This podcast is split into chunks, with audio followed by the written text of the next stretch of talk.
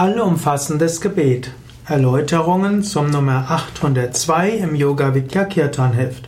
Das allumfassende Gebet ist eine Übersetzung eines Gebetes, das Swami Shivananda selbst geschrieben hat, nämlich Universal Prayer.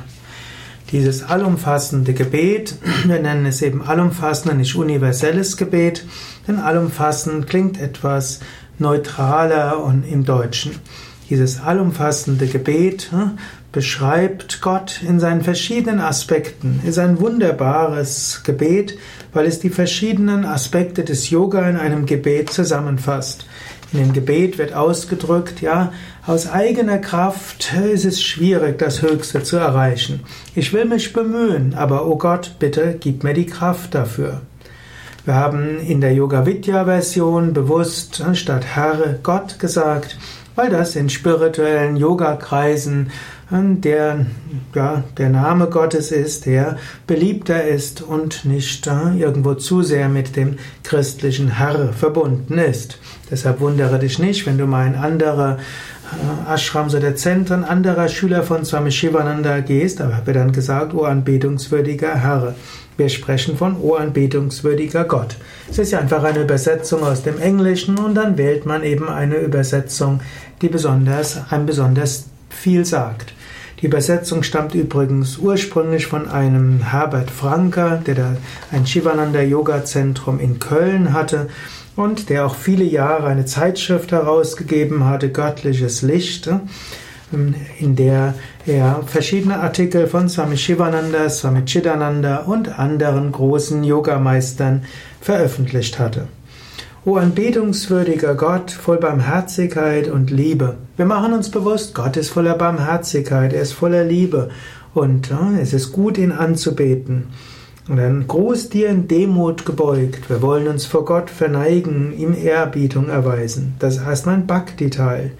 Jetzt geht es weiter zum Jnana-Yoga-Teil. Sein ist dein Wesen. Das heißt, du bist überall. Wissen und Seligkeit. Du bist allgegenwärtig allmächtig, allwissend, im Innern aller Wesen wohnst du. Das heißt also, hm, im Innern aller Wesen wohnst du, du bist also überall. Dieses Göttliche ist nicht nur irgendwo außerhalb von uns, es ist in unserem eigenen Herzen, es ist in dem Herzen von jedem. Mögen wir das erfahren. Gib uns ein verstehendes Herz, die rechte Einsicht, ausgeglichenes Gemüt, Vertrauen, Hingebung und Weisheit. Dies ist eine Verbindung von Raja Yoga und Karma Yoga. Karma Yoga, das ist unter anderem der Yoga der Tat, ist aber auch der Yoga des uneigennützigen Dienens, ist auch der Yoga, mit anderen Menschen mitfühlend und freundlich umzugehen. Wir bitten darum, mögen wir ein verstehendes Herz haben, mögen wir voller Liebe sein, mögen wir die rechte Einsicht haben und andere respektieren, mögen wir ein ausgeglichenes Gemüt haben. Dann geht es in Richtung Raja Yoga. Vertrauen haben mögen wir, auch Hingabe haben und mögen wir vor allem Weisheit haben. Eigentlich ist Raja Bhakti und Jnana Yoga verbunden. Jetzt geht es um Raja Yoga. Dort geht es ja darum, positive Eigenschaften zu entwickeln. Lege in uns geistige Kraft, Versuchungen zu widerstehen und Denken und Wollen zu beherrschen. Es gibt immer wieder Menschen, die mögen diesen Vers nicht. Warum soll ich Versuchungen widerstehen? Ja, auf dem spirituellen Weg muss man manchmal auch Entscheidungen treffen. Man muss manchmal sagen, ja, so komme ich voran und so komme ich nicht voran. Und so gilt es, bewusst zu sagen, ja, hm, ich äh, bitte darum, dass ich die richtigen Entscheidungen treffe und dass ich nicht jede Gelegenheit ergreife. Es könnte eine Versuchung sein. Natürlich geht es darum im Yoga, wir wollen auch denken und wollen steuern. Wir wollen nicht hilflos Emotionen und Gefühlen und Gedanken ausgeliefert sein. Wir möchten Unterscheidungskraft haben. Wir bitten in besonderem Maße darum, von Selbstsucht, Gier, Zorn und Hass befreit zu werden. Manche Menschen mögen diesen Vers nicht, denn vielleicht denken sie, sie sind schon über diese Dinge hinausgewachsen oder haben Angst davor, wenn man diese Worte ausspricht, dass sie wieder von Selbstsucht, Gier, Zorn und Hass befallen werden. Aber das ist natürlich ja, auf der einen Seite verständlich, diese Vorstellung, auf der anderen Seite gilt es auch anzuerkennen. Es gibt in dieser Welt Selbstsucht, Gier, Zorn und Hass und in jedem Menschen sind diese auch angelegt. Wir wollen auch als Gesellschaft, wir wollen auch als spirituelle Gemeinschaft uns davon befreien. Und wir wollen auch als Individuum uns davon befreien. Es ist gut, sich um sich selbst auch zu kümmern, aber Selbstsucht ist nicht gut.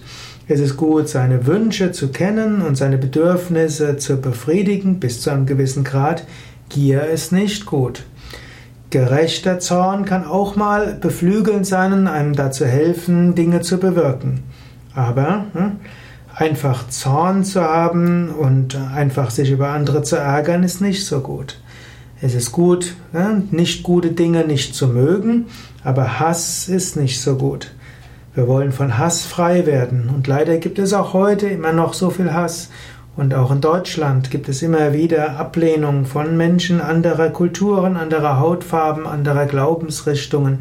Wir sind dort sehr häufig immer noch darin gefangen.